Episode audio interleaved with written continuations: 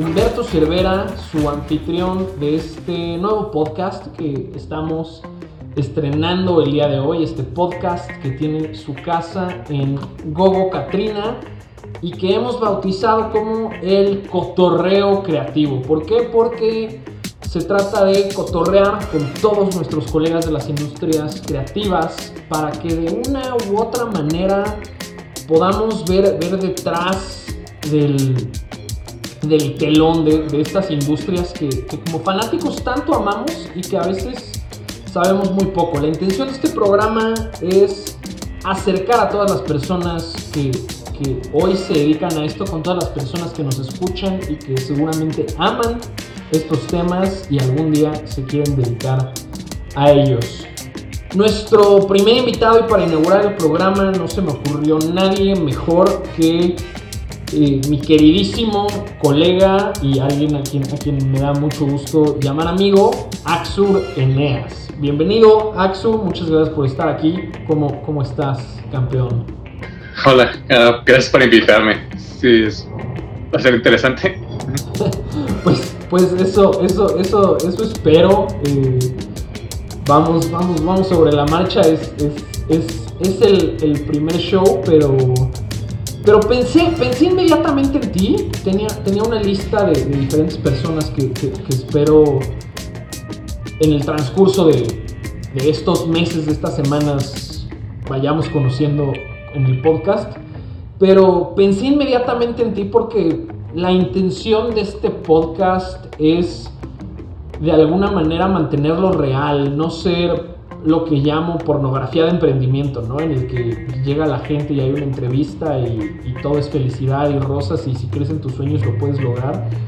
Pensé en ti porque tú eres una persona que, de una u otra manera ya lo logró, entre, entre comillas, lo que, lo que eso signifique lograrlo aquí en México y es parte de la conversación que queremos tener hoy, desmitificar qué significa lograrlo, ¿no?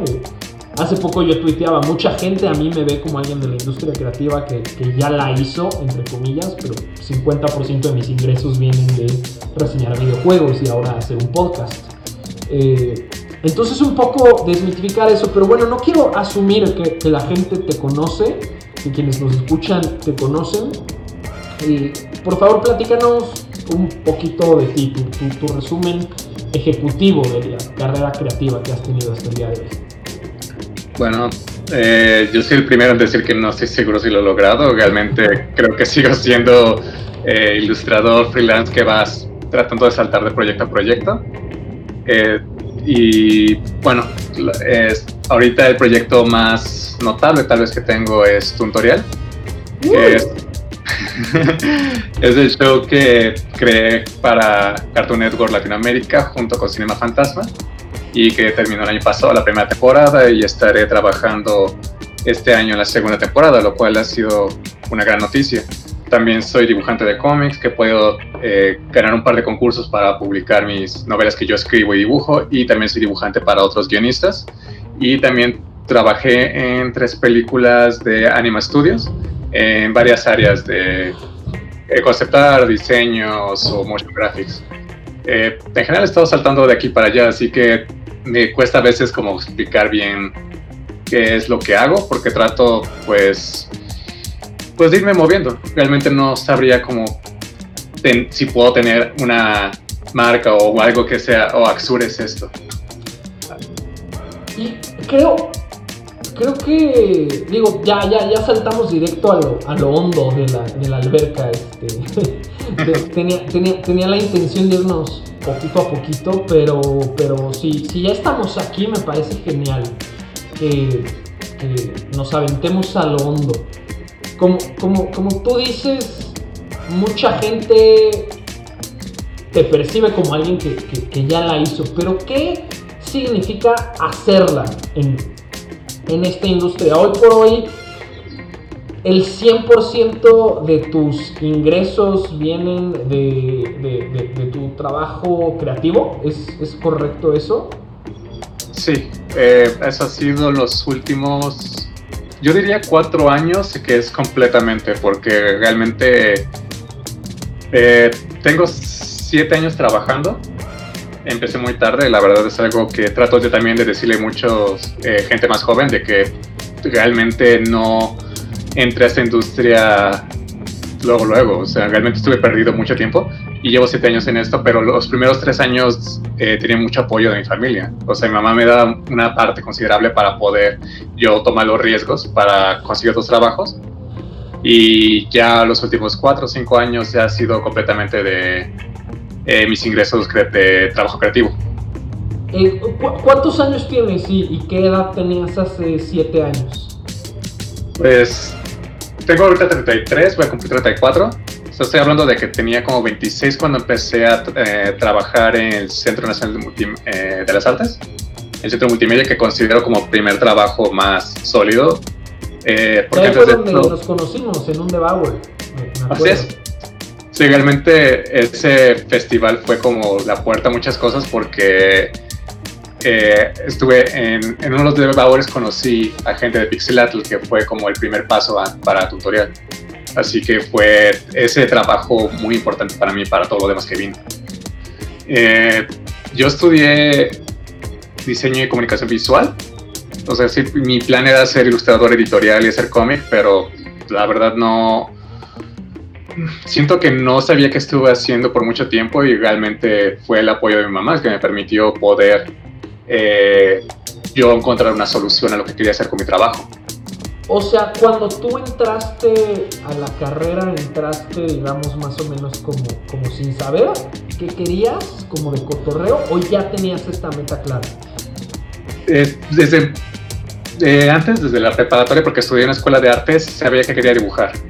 Y tenía y sabía que era muy difícil como poder vivir de cómic, eh, especialmente eh, porque yo cuando entré a la preparatoria, universidad, todavía no había este nivel de redes sociales que hay ahorita.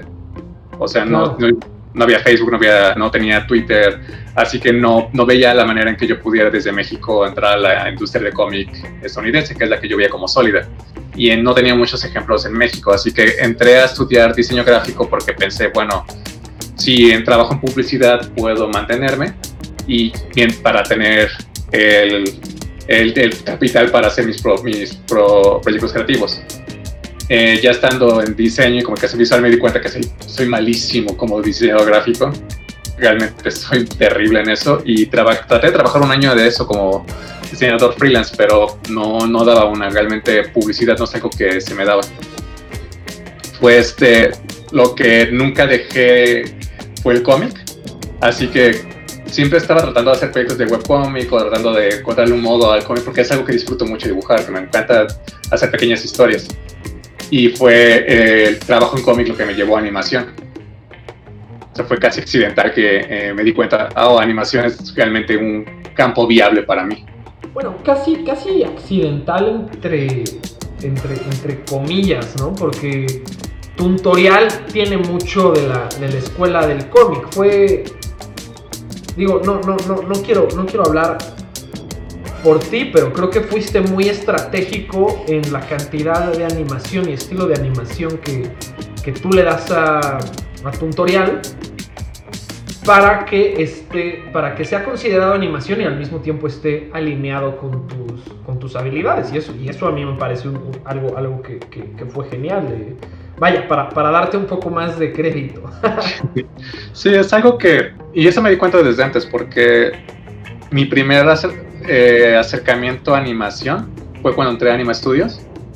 Eh, porque el Centro Nacional de las Artes hacía diseño para... Ah, eran actividades educativas ligadas a videojuegos, así que yo ayudaba a desarrollar, desarrollar cosas dedicadas a videojuegos y de, actividades de esta convención eh, de, Bauer, en que era de especialistas, etcétera, bla, bla.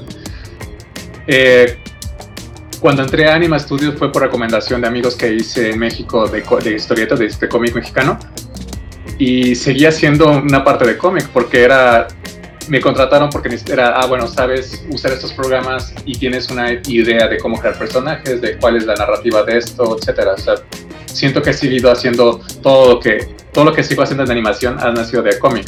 Porque cuando incluso estuve haciendo fondos para ah, ahí viene Cascarrabias, es de, lo pensaba como cómic, de, ah, es un espacio en el que los personajes van a desarrollarse, así que este fondos tiene que narrar algo, esos props tienen que narrar algo, así que lo, mi trabajo era diseñar como si estuviera diseñarlo, ya la parte que se integraba para animación de los props 3D lo hacía otro departamento. Así que igual con tutorial fue de, bueno, ¿cuáles son mis habilidades? Porque no me considero un animador principalmente. Así que mis habilidades es de, ah, voy a hacer tiras cómicas que se, que se mueven. Y son ese mismo tipo de beats de los, los en un tutorial trato de aplicar como esta idea de, ah, bueno, son tiras cómicas, así que voy a hacer pequeños, son punchlines cada tanto tiempo, como si fuera una tira cómica. E igual de cómo puedo eh, dibujar esto como si fuera una tira cómica en la cual yo hago los fondos, yo diseño los personajes, etc. Así que lo digo como accidental porque no pensé que creo que hay varios, yo ahorita ya mismo ya platico con gente que son más joven que yo que estudió animación, o sea que le dieron formalmente clases de animar, software, cómo hacer un storyboard, cómo hacer diseñar personajes, etcétera. Y yo pensé que si no tuve yo esa educación formal iba a ser imposible encontrar mi lugar en esta industria. Así que es como para mí extraño que en, entré siendo este autodidacta. Una, una disculpa por el señor de los camotes. Eh, pero se hace lo que se puede con lo que se tiene. este entiendo un poco lo que dices. Empatizo, empatizo mucho. Eh, porque, porque, porque me pasa algo, algo similar. El, camino que yo he tenido también ha sido, entre comillas, accidentado porque soy, soy autodidacta, pero al mismo tiempo estratégico porque voy viendo mis, mis fortalezas y, las, y, las, y las pivoteo. En, Quiero, quiero regresar un poquito a eh, el, hecho, y perdón, me, distrajo un poco el, señor de los camotes antes, de regresar, quiero, quiero volver a subrayar lo, mucho que admiro tu trabajo en, tu tutorial, justo, justo por, por esto que dices, tu trabajo en la animación, o sea, me, me parece que además de ser un tipo genial, ¿no? Y, siempre te lo he dicho, soy, soy fan de tu trabajo, de, de Batman, de Aero Girl, este, y por supuesto de tutorial. era, era, era complicado cuando, cuando trabajábamos juntos, como quitarme ese sombrero de, fan e intentar ser crítico. Eh, porque admiro mucho todo, todo lo que haces. Tus cómics, eh, eh, dibuja una casa. Dios, me encanta. En fin, lean todo eso, eh, quien, sea que nos esté escuchando, y vean todo tutorial. Eh, dicho eso, quiero, quiero regresar un poquito a lo más, este, digamos que ahorita estamos en, lo romántico, eh, de, cómo has, logrado tus sueños y, vivir de esto. Y todo ha sido a través de pequeños pasos en un, en un camino de, de siete años. En estos siete años, ¿cuáles, cuáles han sido como, como los, los pasos más críticos? Hay, hay, hay, momentos que tú marcas como, como parteaguas que si hubieran o no hubieran pasado, tu situación actual sería diferente. Digo, ahorita ya mencionaste The Bauer, ¿no? Tu trabajo en el, en Cenar, donde conociste a la gente de Pixelate pero me gustaría un poquito como, como invitarte a compartir esta reflexión de eh, en, qué, momentos fueron esenciales para que hoy estés donde estás con cuatro años de poder vivir de tu creatividad, que, que al final del día es el sueño.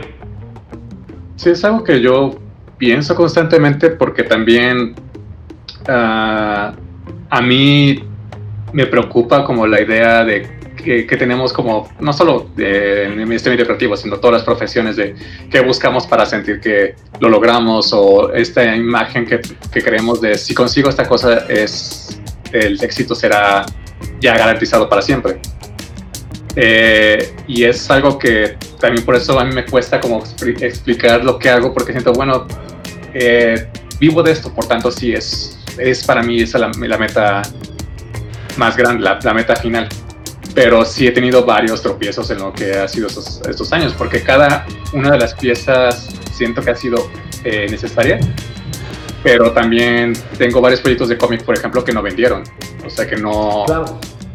Eh, por ejemplo, una, una, pieza que siento que fue muy importante para yo poder darme cuenta que, ok, voy a buscar trabajo como dibujante freelance, fue Girl. Adventures of Girl, que fue un cómic que publicó Action Lab en 2015. Eh, primero fue, el primer número salió con campaña de Kickstarter con el guionista Dwayne Finstra. Y fue de que yo estaba buscando trabajo, pasaba mucho tiempo nada más dando, eh, viendo cosas en Twitter. Y me di cuenta de este tweet que compartieron de, ah, estoy buscando un dibujante para un proyecto de cómic. Y yo ya estaba buscando cualquier opción de trabajo, así que le mandé mi página y le gustó lo que vio en mis cómics y me contactó, hicimos este plan para el Kickstarter, el pago, mi pago iba a salir de ese Kickstarter. Y bueno, para, no ser larga la historia, salió, salió la campaña, pero por varias razones tuve que terminar yo pagando al colorista que fue eh, Juan Pablo Rebelin porque pues no, simplemente no había el dinero, así que yo terminé pagando el colorista, por lo cual el pago fue menos para mí. Claro. El segundo lo hice gratis y tercero y cuarto eh, número, para que fuera este número de, este miniserie de cuatro números, terminé yo, yo, yo casi cubriendo todo.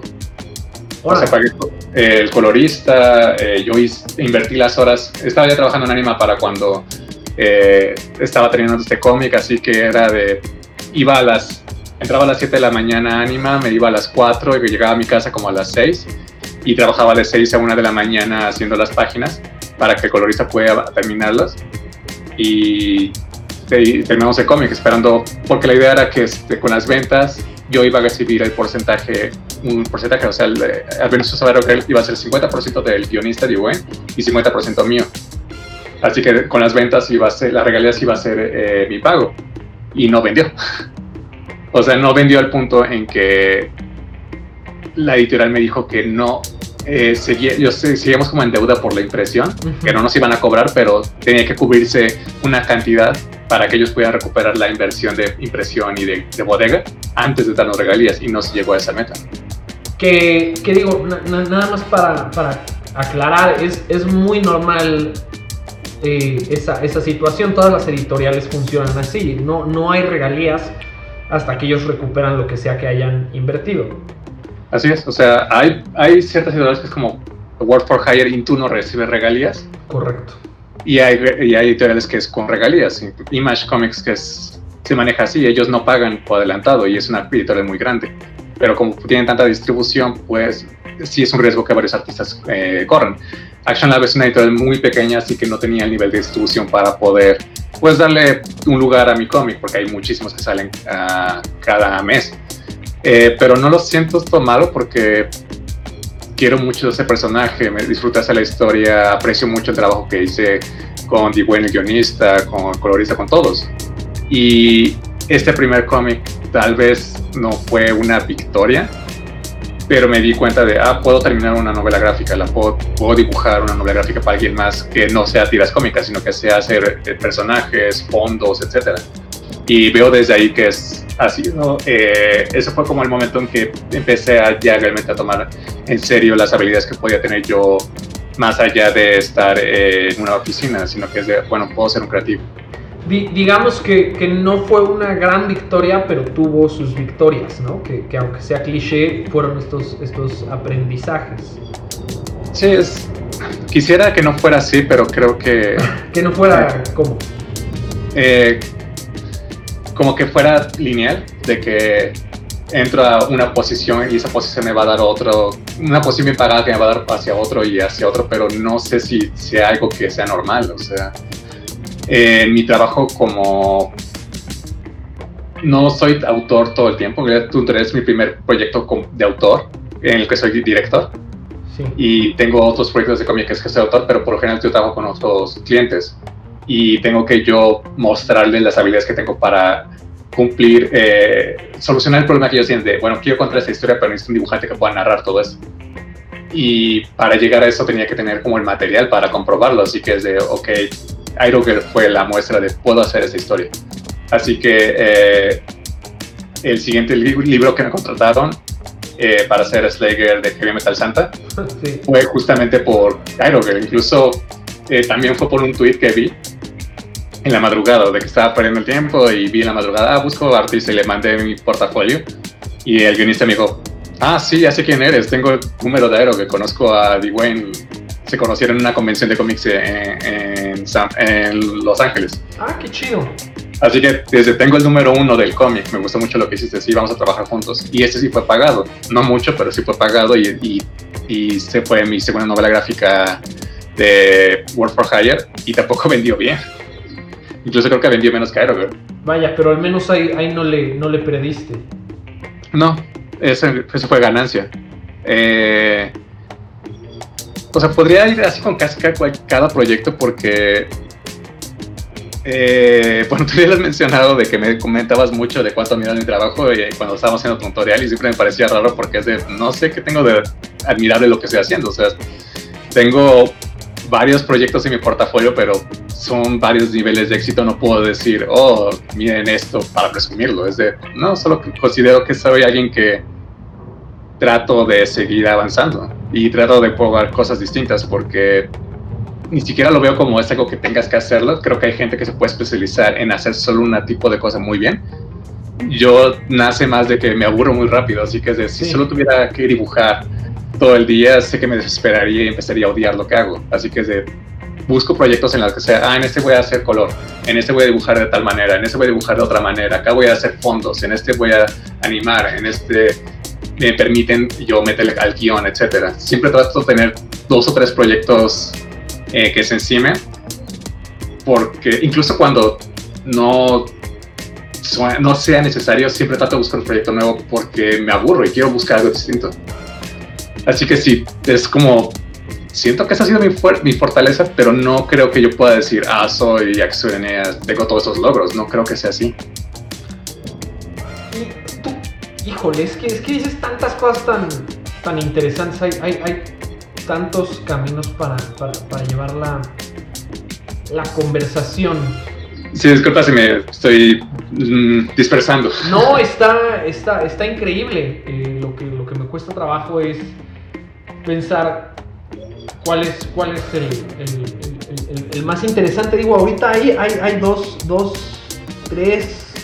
Sí, porque bueno, y, y tomando algo que creo que todavía que mencionado cuáles son los pasos, creo que algo que fue importante para mí para que pueda dar cuenta del cago, pero lo que me dio pie a todo lo demás es sido el aspecto social, porque ya lo mencionamos, de que te conocí a ti en Devour, conocí a gente de Pixelatl en Devour y fui, fui uno de sus invitados en la primera edición de Pixelatl en Cuernavaca y fue porque nos conocimos en este, este evento de videojuegos y me he dado cuenta que si he podido avanzar ha sido como la ir constantemente a pixelar lo que ellos eh, me contacten, yo ir a, platicar con gente en, convenciones de cómic como San Diego Comic Con o La Mole, etcétera. O sea, creo que también es, creo que, creo que podría decir que eso ha sido lo que más me ha, ha permitido ir avanzando, el ir tener la curiosidad de conocer más gente.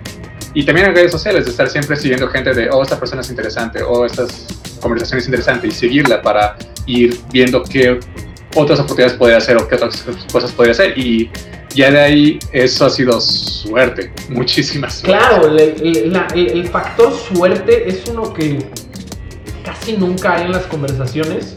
Primero, antes de avanzar, me gustaría secundar todo, todo lo que dices sobre la importancia que hay de, socializar cuando estamos en esta industria, porque veo muchos paralelos entre, entre tu historia y, mi carrera. Yo, yo también reconozco que estoy donde estoy, consigo proyectos porque me pongo en posiciones de visibilidad, ¿no? Estoy, procuro ir a los eventos, si puedo dar una plática en el evento, doy una plática. ¿Por qué? Porque el día que la tía diga, ay, este, tengo ganas de hacer un juego para mi agencia de publicidad, tal vez alguien de la plática que no sabe nada de juegos más que Humberto dio una plática de juegos, me va a buscar en Twitter y me va a ofrecer un proyecto, ¿no? Que, que sí ha pasado.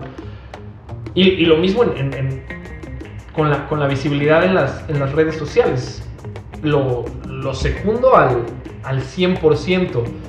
Y me gustaría que, que ahondaras o más bien dieras tal vez como, como algunos consejos prácticos de, de cómo, cómo desenvolverte socialmente, cómo desenvolverte con éxito socialmente tanto, tanto en línea como en el, en el mundo real, como IRL, digamos. Porque es, es, es una habilidad muy importante que mucha gente tiende a, a, dejar, a dejar de lado. Eh, y, es, y, es, un poquito pues, de, la chingada. Personalmente me parece muy injusto porque, porque sé que hay tipos de personalidades y la gente introvertida, por ejemplo, está en una desventaja, ¿no? Frente a gente extrovertida. Cuando se trata de triunfar como freelance, en triunfar entre comillas como freelance en las, en las, industrias creativas, al menos en México no, no he tenido experiencia internacional. Pero vaya, hay, hay, menos sistemas, eh, ¿no? En, en, México no hay un Cartoon Network Studios donde puedes aplicar a un trabajo y, tal vez si eres introvertido, pero tu portafolio habla por ti, está bien. Aquí en México es mucho más difícil conseguir eso.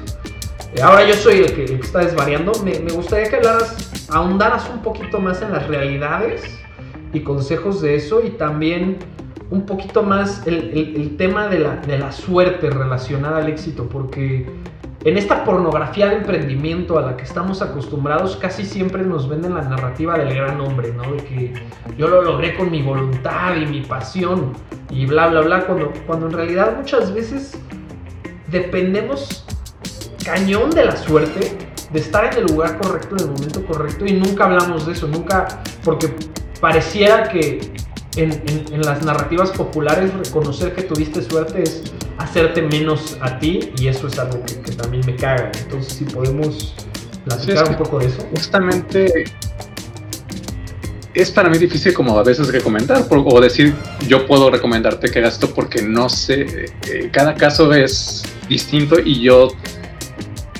yo soy el primero en admitir que es casi suerte porque no solo son las, no solo es que seas introvertido extrovertido, yo me considero alguien eh, introvertido, no me considero alguien que sea la persona más divertida y llamativa en una reunión, sin, pero he tenido las posibilidades de estar en lugares de socialización o etcétera y que pueda darse eso y, pero no solo, bueno, lo que voy tomando, no solo es ser introvertido extrovertido, porque también es la capacidad de que yo tenía para poder ir a estas convenciones. No todos tienen la posibilidad de ir a convenciones. Claro.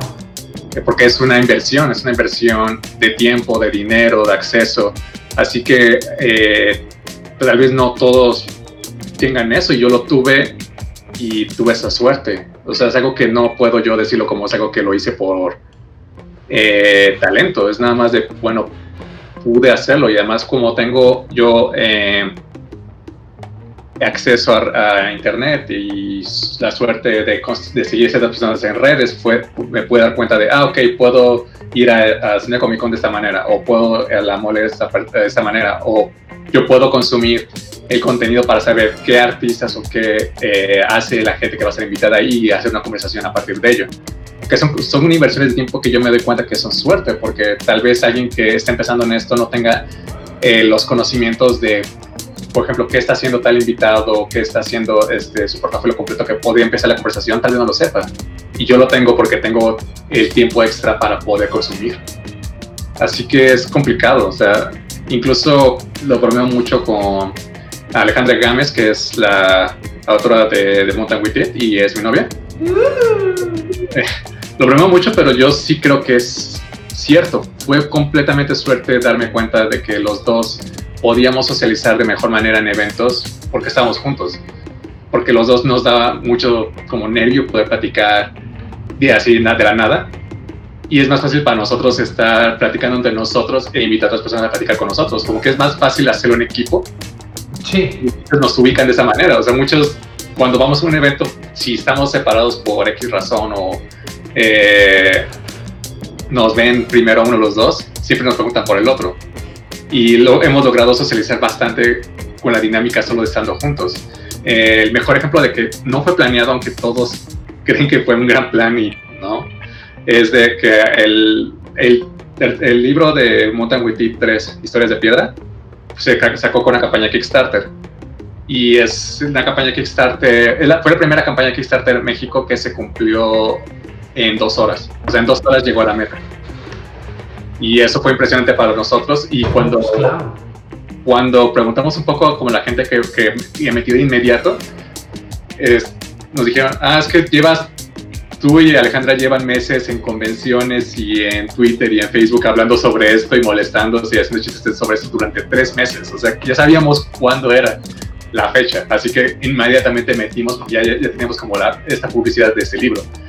Y eso fue accidental, o sea, Alejandro y yo hacíamos eso solo porque estábamos estresados y porque tratábamos de hablar de algo y, y incluso yo a cada rato hablaba sobre el libro porque estaba molestando a Ale de Ale ya acaba, ya saca la campaña, ya, etcétera. Y ella estaba nerviosa, pero fue un accidente. Y muchos decían, ah, fue una gran campaña de, una pre-campaña de Kickstarter. No, fue accidental. Y siento que eso mismo se ha aplicado a convenciones porque me he dado cuenta de que cuando estamos juntos podemos hacer, conocer mejor personas. Eh, tal vez el único consejo que sí creo que podría dar, porque a veces siento cuando estoy, yo veo eh, gente más, es, errores, yo cometí muchos errores cuando era, estaba empezando, pero siento que ahora en el punto en que estoy es de, ah, creo que lo que más da resultado, si tienes la posibilidad, si tienes el acceso a estas personas, es nada más mostrar interés por la persona, o sea, sí tratar de escuchar, sí tratar de tener curiosidad de conversar con la otra, no solo de, ah, contrátame, ah, eh, muéstrame, sino que es de, no, solo trata de ser amigable. Claro, y es, y es, y es un consejo complicado, ¿no? Este, porque, porque trata de ser genuinamente amigable y tal vez te vaya bien con esa persona, entre, entre comillas, pero es que cómo se nota en los eventos cuando hay alguien que, que solo va, digamos, como, como tiburón esperando a ver a qué hora te picha su proyecto o, nada más quieren, cuando, cuando muchas veces justamente lo que quieres es aprovechar que estás rodeado de, otros ñoños como tú y, y lo mejor es, es platicar y, tener un, interés genuino, ¿no? Yo, yo creo que antes de las relaciones profesionales están las relaciones personales o al menos la mayoría de las relaciones profesionales que, yo he tenido a largo plazo, como por ejemplo eh, con, el equipo de, Canavera Hermanos, con los que tengo ya casi 10 años, 10 años eh, trabajando, se genera una, buena amistad porque hay un, genuino interés por, la otra persona, ¿no? Y las, las mejores relaciones que, que he generado a través de, de Pixelatl o de otros eventos siempre, siempre empiezan como, como amistad, con, con, un genuino interés. Y puede ser que a veces ni hablas del trabajo, ¿no? Sino que solo como que del, del shitpost de la semana que, que, viste que repitió la persona. Sí, incluso si no tenga que ser porque también es una presión muy grande el de que, ah, tenemos que ser amigos, amigos, es mucha presión eso, pero sí siento que hay una forma de ser colegas en una forma positiva que ayuda a la larga. de que no somos amigos, no me vas a confiar cosas eh, privadas, pero respeto y me encanta mucho lo que haces. Y que se sienta ese sentimiento, que, que, que haya ese sentimiento de, ah, soy apoyado, eh, lo que hago es notado por la gente en la comunidad y lo ve como, wow, eso es, muy bueno lo que hacen esto, es muy bueno lo que hacen de esta X manera, etcétera. Porque, y ahorita que lo mencionas con los calaveras, creo que también algo importante es de que siento que networking como que lo consideran siempre hacia quién es el que va a ser tu cliente o quién va a ser el que te va a contratar o siempre es alguien más que tú ves o tú consideras que está en una posición mucho más alta. Cuando realmente es de no es la gente que te va a ayudar y que te va a pulsar va a ser la gente que está en tu nivel o más abajo. En algo por, decirlo así, es alguien que lleva los mismos eh, años en, profesionalmente o que está igual buscando trabajos, etcétera. No decirlo de una forma de éxito, sino nada más de que yo tengo las mejores relaciones de, sociales con gente que lleva los mismos tiempo de años trabajando en esto. Que se sienten en una posición también de, ah, apenas estoy buscando esto, apenas tengo mi primer proyecto de ese índole, etcétera. Y es lo que se dice como hacer networking paralelo, o sea, no buscar escalar y irte a la cima de la montaña, sino de que todos estamos en esto y pues nos tenemos que apoyar como de, de lado, que sea de una manera no de amigos por siempre, sino colegas que se respeten. Y así que, y ahí sí siento que es más donde va la parte de interesarte, porque hasta en forma de redes sociales es de, ah, me interesa qué están haciendo los, los jóvenes egresados de animación, por ejemplo, qué están haciendo eh, los nuevos qué nuevos libros que salen eh, con dibujantes mexicanos, cómo salieron, cómo se dieron, qué nuevas series de Cartoon Network están saliendo, qué nuevas películas. Eh, es como estar interesado en qué la gente está haciendo y ver, no cómo sacarle provecho, sino nada más de qué puedo aprender y qué puedo, qué puedo yo sentirme renovado al, ver a esas personas. Claro, que, genuino interés en, otra persona porque eres bonito de tu corazón y, y el éxito ajeno pues es, bonito, ¿no? A mí me encanta ver, ver, el éxito ajeno, eh, especialmente de personas que son buenas personas y que sé que han trabajado duro y, que seguramente también han tenido mucha suerte en, su camino, pero, pero me encanta verlo y como tú dices, inspirarte y, renovarte, ¿no? Pues, acabo de leer, bueno, no acabo de leer, pero el año pasado, por ejemplo, leí Leí Carlos Camarón, que es el cómic que, publicó Frank Rivera de, de, Animation. Y, me encanta, me encanta saber que alguien a quien llamo amigo eh, hizo, hizo algo así, me deja, y, hasta la, historia me, deja muy, muy inspirado. Este, y, creo que, y, siempre veo que lo dices en, en las redes sociales cuando estás cerca de cuando están cerca los eventos como Pixelatl o como Sublime. Siempre le recuerdas a la gente más joven que te sigue. Recuerden socializar más con sus colegas que, hostigar a los invitados y cosas así, porque la realidad, y de nuevo, regreso al ejemplo de, mi relación profesional y de amistad con, los Calavera, que, llevamos casi 10 años trabajando en diversos proyectos, empujándonos, pues dándonos la mano, ¿no? Uno, uno, uno al otro normalmente las personas ya tienen establecidas sus redes de confianza y cuando necesitas cierta solución a un problema creativo profesional, no, no vas a tomar un riesgo. El riesgo lo tomas cuando escalan los problemas que tienes que resolver y, hay nuevas nuevos roles ¿no? para, para, para ofrecer dentro, dentro de los proyectos que, tú tengas, pero casi todas las personas que yo conozco y al menos yo ya sabemos, si necesito un músico ya sé por quién voy a ir, si necesito un animador ya sé por quién voy a ir, porque encontrar a alguien con quien trabajar bien en, mi experiencia en, esta industria, en todas las industrias, es dificilísimo. Entonces cuando tienes a alguien con quien conectas, pues, no, no lo dejas ir. Sí, este, es que, bueno, volviendo a lo que dices de qué es este momento que, que sentí que cambió la, mi carrera, son tantos elementos juntos que es imposible para mí decirle a alguien, ah, que produce todo eso, que fue un accidente. No, es reduccionista. Son como 15 accidentes que ocurrieron a lo largo de 6 años que dieron algo. O sea, especialmente con lo que podría ser más llamativo de mi portafolio ahorita, que es tutorial. Porque cuando vi la convocatoria de Pitch Evolution en Pixelato, eh, hacer una serie para YouTube y que se me ocurrió esta idea de estos eh, tutoriales absurdos. Eh, cuando lo vi, realmente pensé, no puedo hacer eso solo, no, no es imposible que yo piche algo así cuando no tengo experiencia en edición, en, en, audio, producción, etcétera. O sea, no sentí que es algo que uno puede ir, podrían realísticamente eh, pichar a, una, a un canal de televisión solo eh, con la idea. O sea, porque es de, eh, oh, bueno, la idea está bien, pero ¿cómo lo vas a producir? Así que no me sentí seguro de picharlo hasta que eh, se lo piché a Cinema Fantasma. Les dije, podemos hacer esto de manera colaborativa.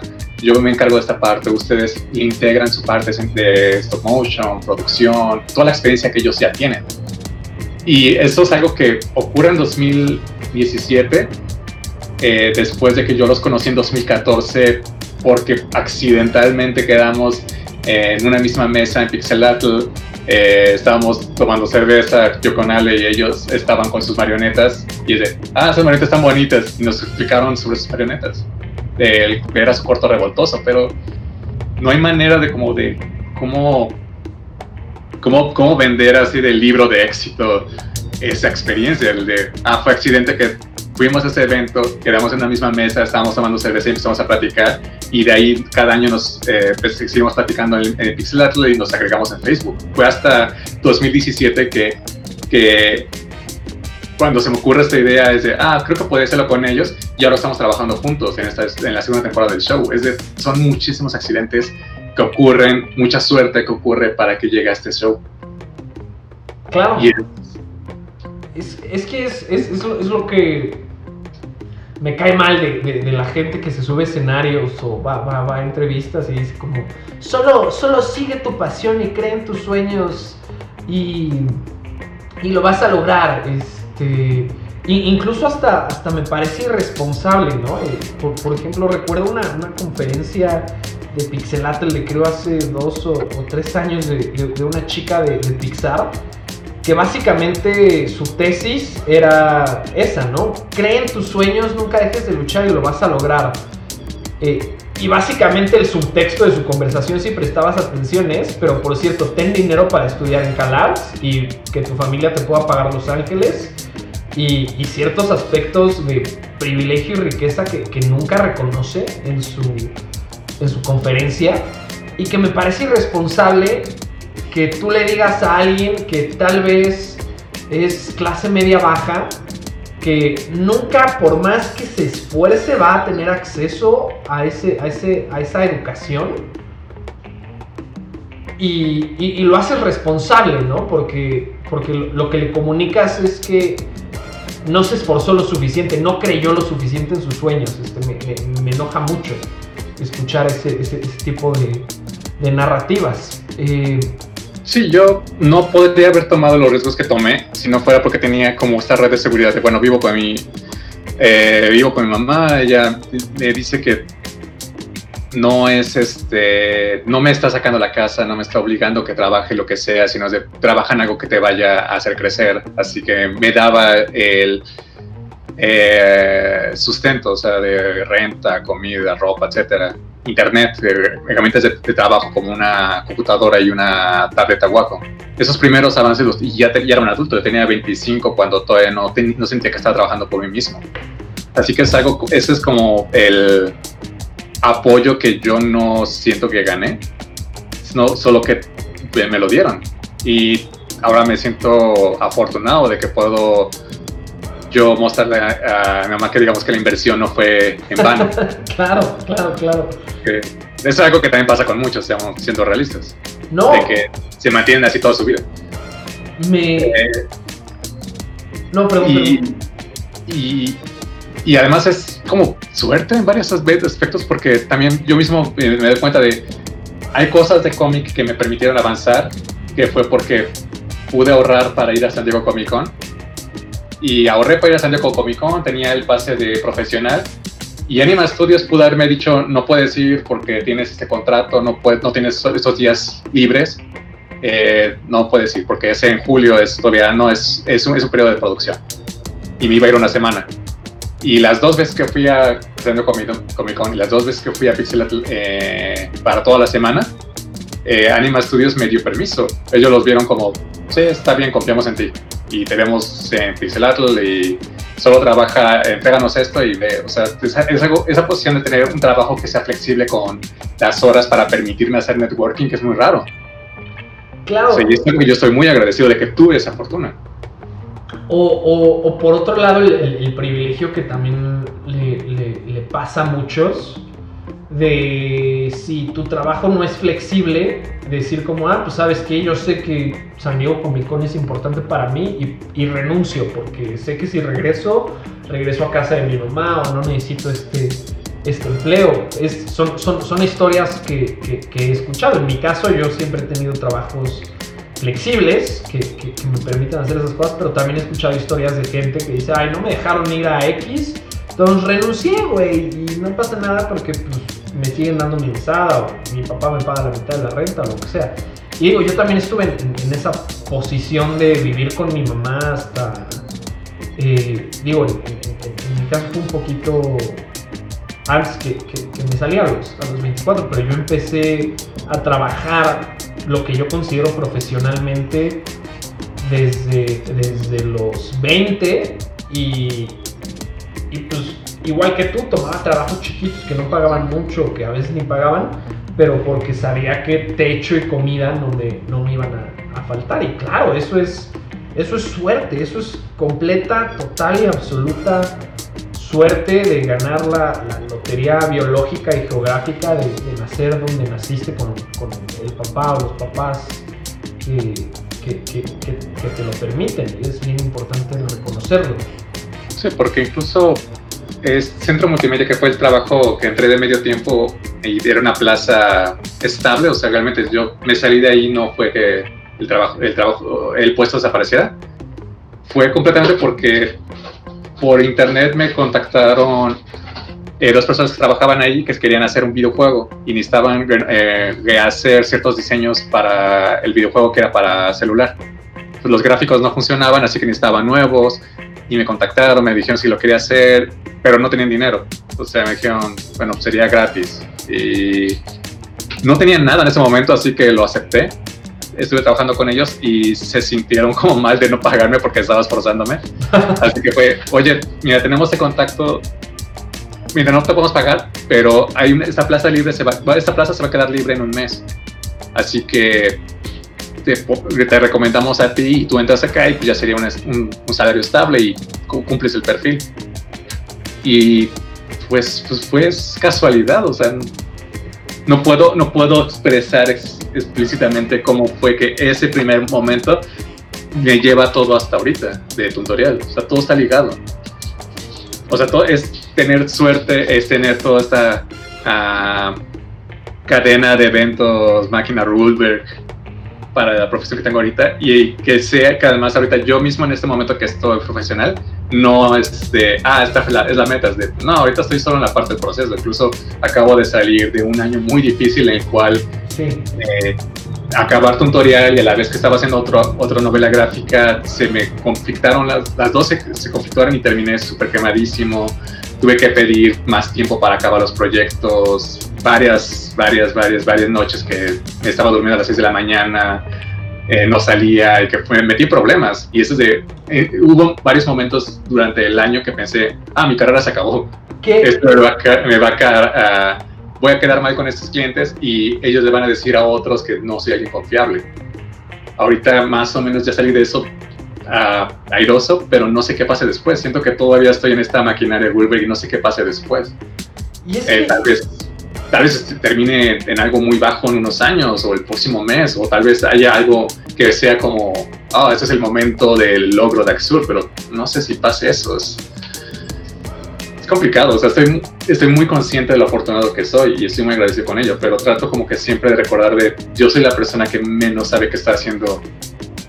En la posición de Axur yo sé que menos entiende qué está pasando y no sé qué va a pasar después y solo puedo, solo puedo ofrecer eh, que me voy a esforzar y que esto es lo que he hecho en mi portafolio, puedo hacer cosas como estas.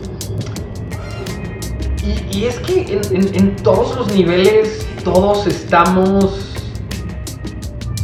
en, en, esa situación, ¿no? ¿no? ¿no? me acuerdo exactamente quién tuiteó la semana pasada, eh, pero, pero, pero era, era, era un tweet que, que, me dio mucha risa y que tuvo, que tuvo muchos retweets, que fue como muy, ah, it's funny because it's true que decía algo así, era, era un artista estadounidense y decía, ay, mi sueño es que un canal me haga showrunner de una serie para tener empleo estable por 22 meses y que cuando la cancelen tenga que volver a buscar trabajo. Y, al final le día mucha gente dice, ah, un showrunner ya la hizo, ¿no? Ya, ya, ya la armó. Pero en realidad solo es, solo es empleo estable por un periodo de tiempo limitado, ¿no? Hasta, hasta las personas en esos niveles tan altos están como de ¿qué, conchas va a ser mi, siguiente trabajo? Spencer Rothwell, que, fue showrunner de, de, Clarence y hoy trabaja en, Víctor y Valentino y otras series. El otro día también estaba tuiteando como muy sarcásticamente de, ah, qué, qué cagada nuestra industria que te dicen, tu serie está en hiatus, solo para no decir, eh, no vas a trabajar por tres meses y no te vamos a pagar, pero esperamos que en tres meses sigas estando disponible, ojalá no te mueras en ese periodo. Y es...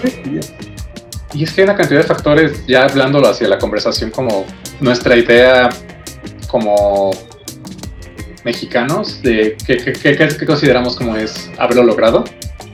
¿Qué piensas de? Pues hay tantos factores que es de no consideramos a veces porque desconocemos y que tenemos que, que, recae en nosotros como darnos cuenta, bueno, de estar investigando si tenemos la posibilidad. Porque yo también pienso mucho, y lo platico con Alejandra, de eh, Alejandra tuvo que pagar varios veterinarios el año pasado, ya eran muy viejos, dos de sus mascotas se murieron y fue muy difícil para Alejandra, pero pudo pagar eh, los intentos para operarlos, para que estuvieran tal vez salvarse y cuando no, al menos tuvieran una muerte tranquila.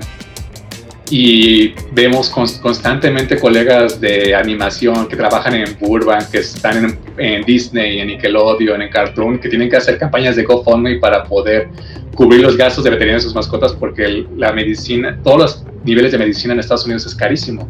O sea, cosas que nosotros podemos pagar para ellos es casi dejarlos en deuda por tres años, porque está siete, ocho o nueve veces más caro que aquí. Y este, bueno, ¿cómo puedes explicar a un nivel de plática motivacional de carrera de que ah, esos factores influyen mucho? ¿Y qué significaría o qué significa hacerla para ti si es que, si es que ya lo tienes claro? Pues ha ido cambiando, especialmente considerando de que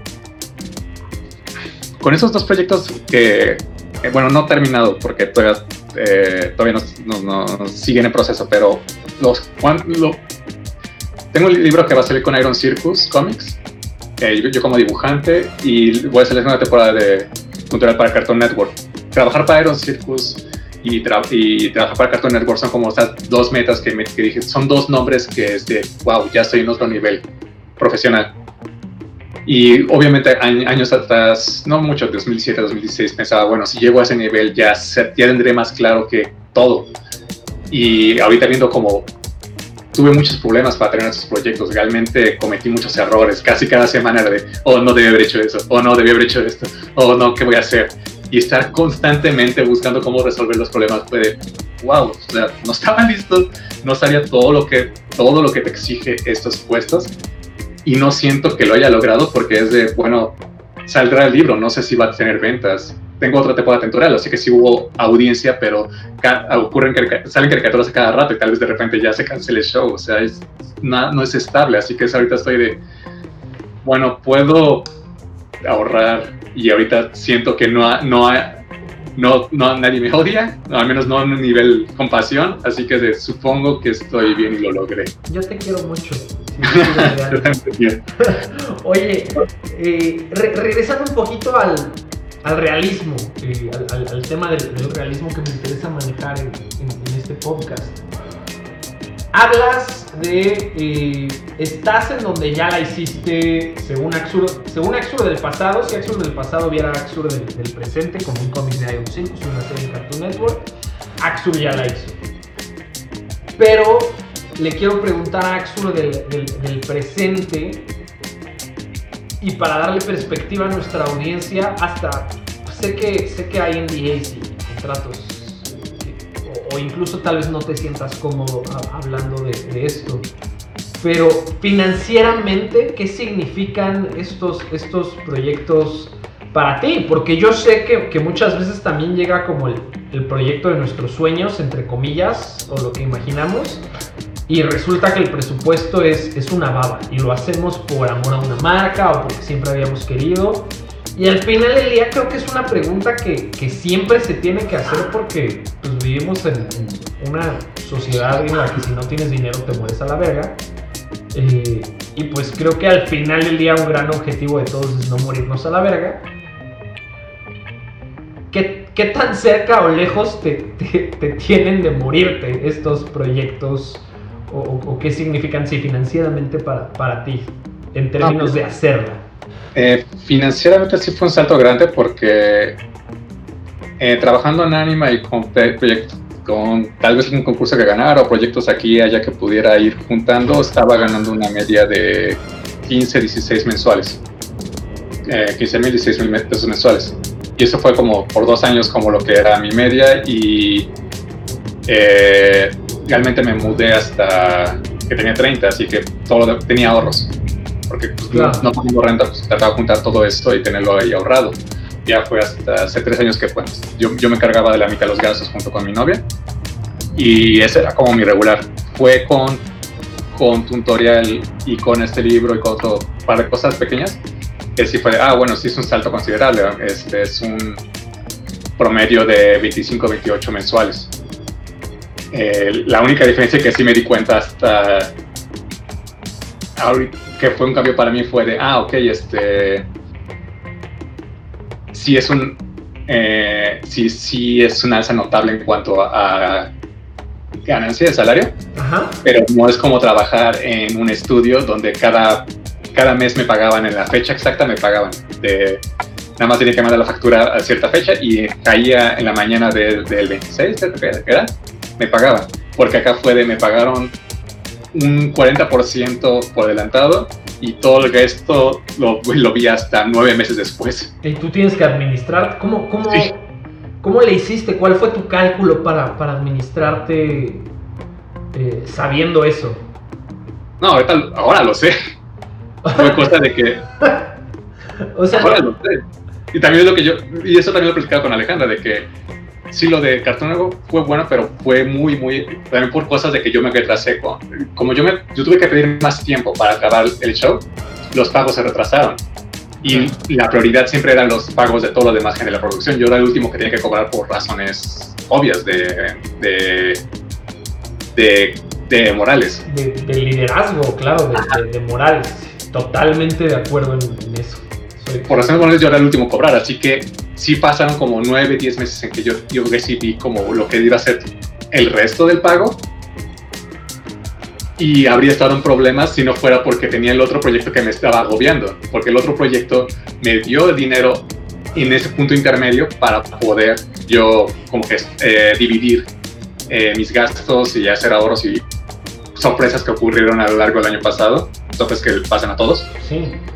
Eh, y eso fue completamente accidente. O sea, fue de que me aboracé y dije, sí, puedo hacer este libro, hacer esta serie y hacer ese otro proyecto de libro.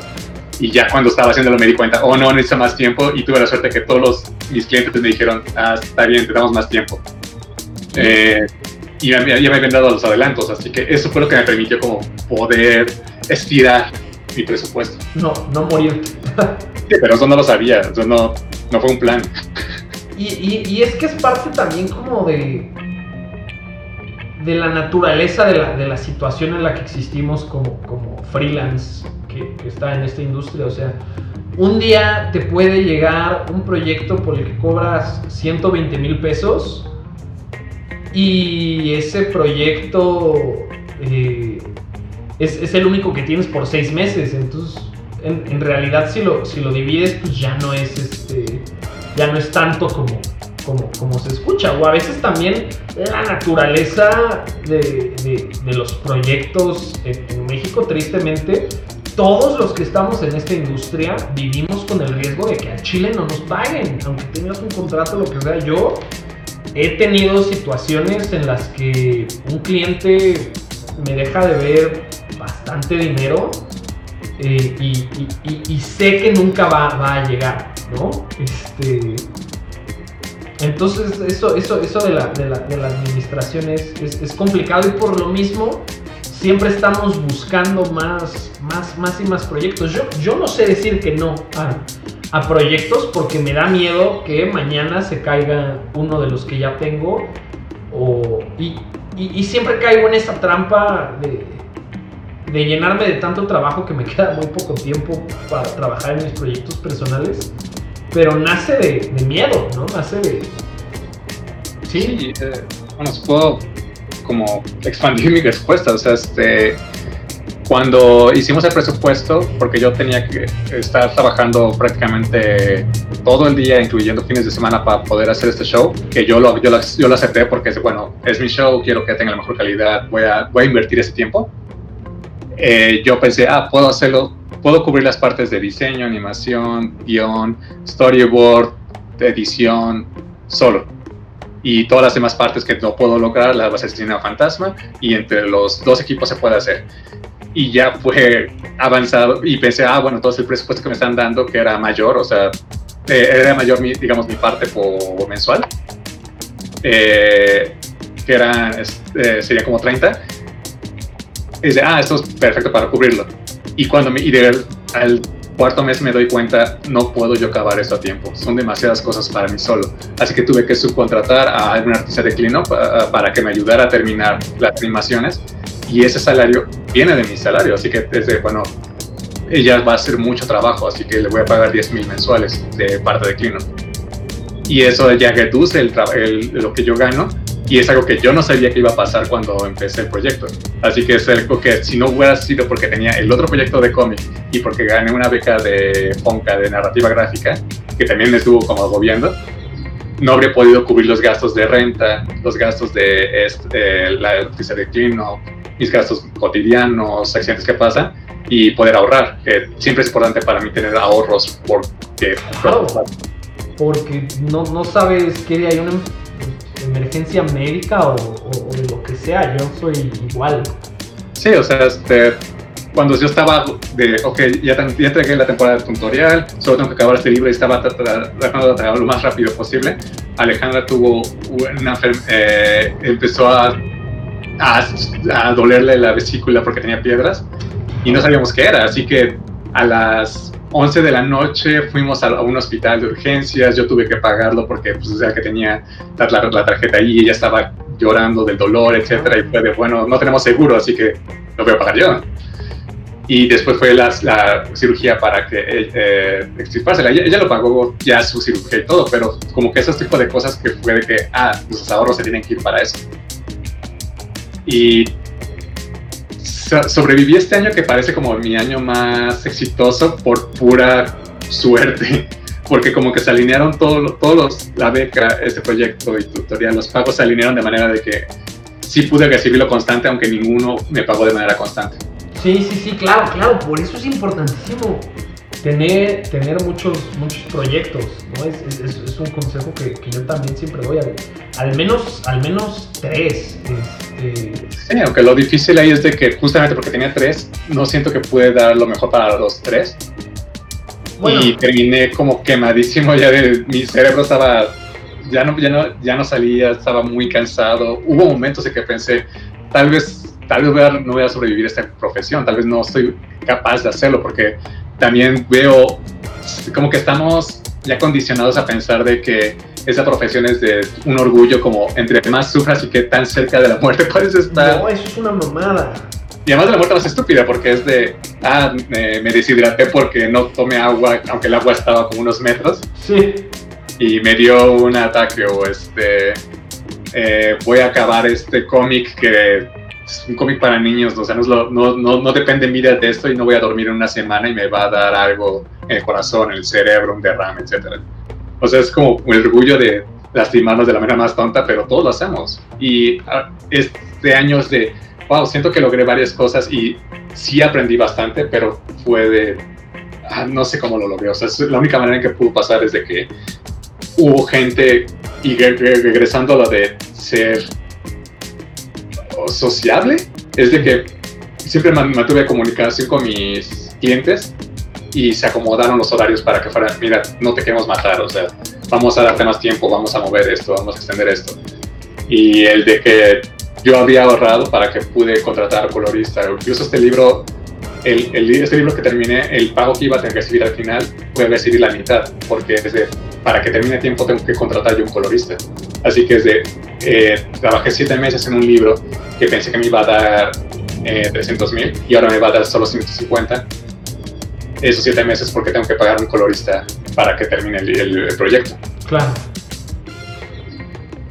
Sí, no, pues está, está, está, está muy, muy cabrón. No sé si para artistas es mi regla de, al menos tres proyectos aplique porque creo que, el, tiempo, o sea, yo, yo tengo la regla de estar en al menos tres proyectos o, tengo mucha ansiedad como, como escritor o, productor, que, que, es como, como estoy desempeñando ahora a manera freelance.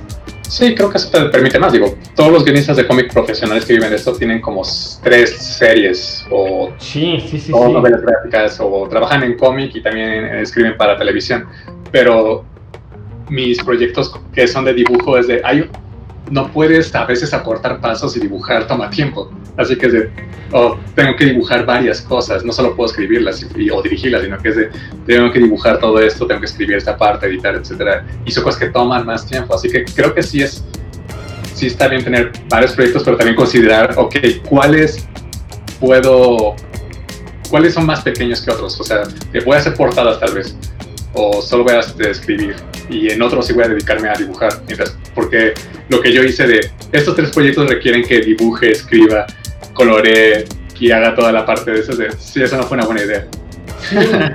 nunca. Y es que es fácil, es fácil que se te salga de las manos. Yo procuro nunca perder de vista mi bienestar y mi tiempo libre. Pero es, es fácil que se te salga de las manos, especialmente con el miedo de que mañana un cliente te dice, bueno, se acabó el contrato y no tienes ninguna seguridad, como si fueras un empleado y te dan una liquidación, solo de repente un porcentaje de tus ingresos desaparece y te la pelaste.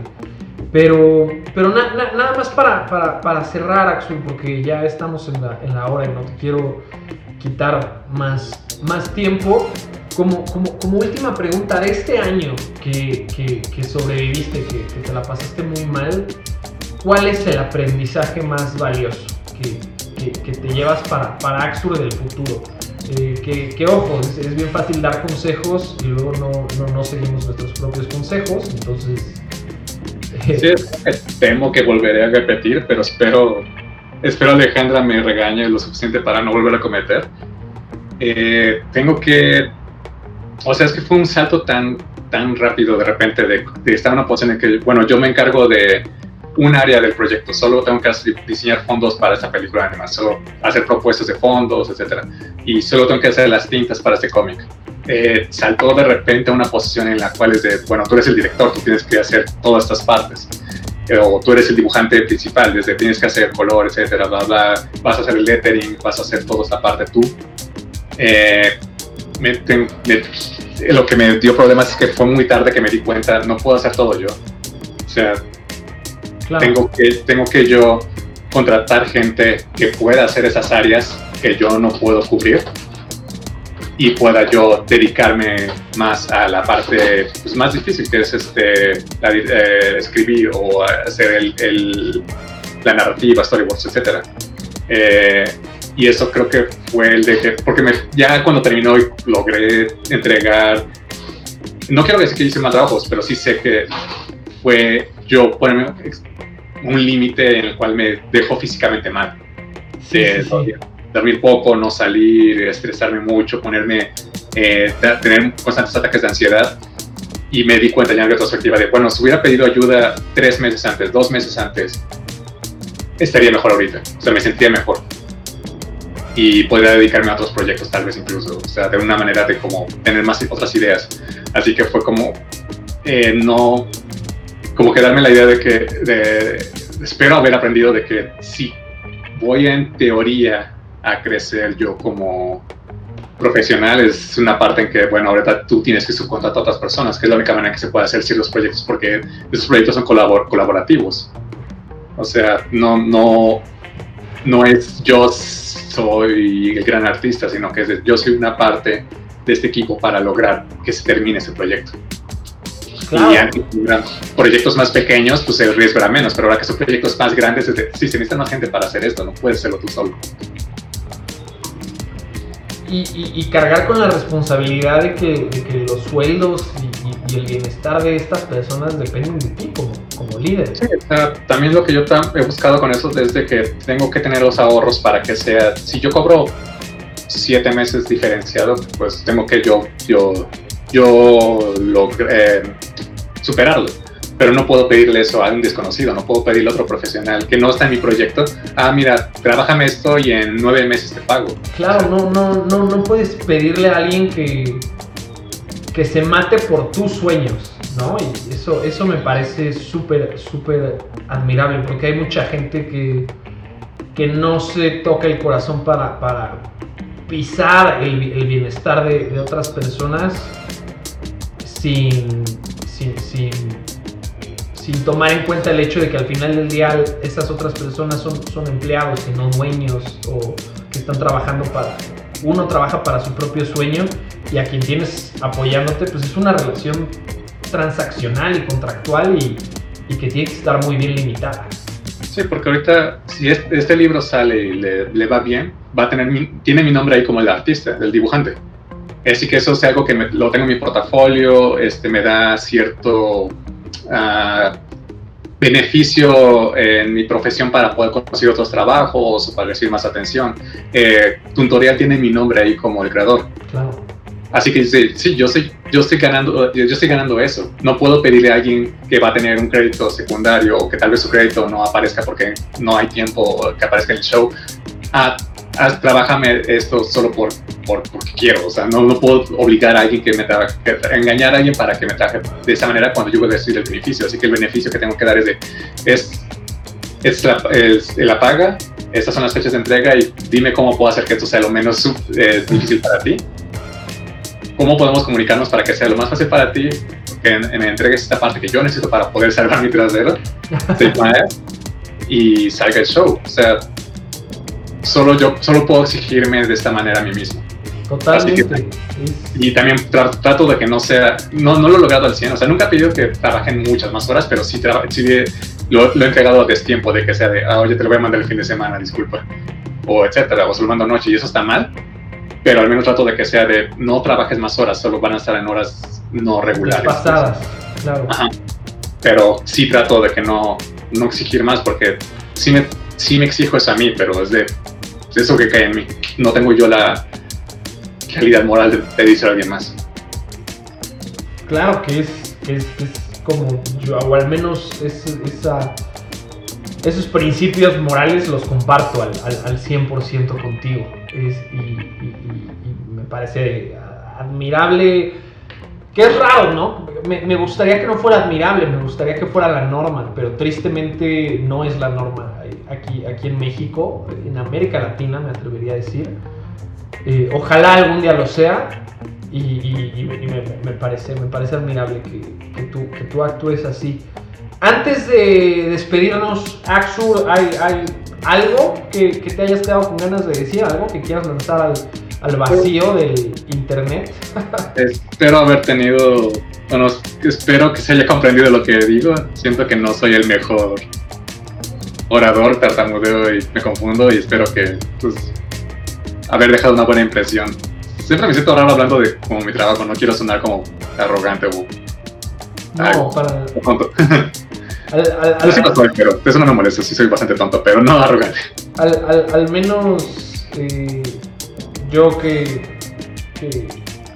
pues soy el único que, he escuchado esto hasta ahora, te puedo decir que no, no, no quedas así, al contrario, agradezco muchísimo tu transparencia, tu honestidad y tu, y tu humildad, porque eso es exactamente lo que, lo que busco de, toda la gente que, llegue a este show, a este cotorreo creativo, a, platicar y de alguna manera a, desnudarse profesionalmente. Te, lo agradezco muchísimo. Honestamente sabía, eh, o, al menos tenía la, expectativa de que, fuera a ser así. Por eso cuando, cuando dije quién va a ser el primero, dije Axur. Este, y, al menos yo me quedo muy, muy satisfecho con, este, con este show debut y, esperemos, esperemos los que siguen sean, sean igual de exitosos. Eh, pues eso, eso, eso es todo por hoy. Axel, te agradezco de verdad muchísimo la, transparencia y la, la confianza. Gracias Humberto te, mando un abrazote y pues muchas gracias a todos los que, los que nos escucharon. Esto fue el Cotorreo Creativo y bienvenidos a este nuevo programa. Nos escuchamos en una semana. Un abrazo a todos.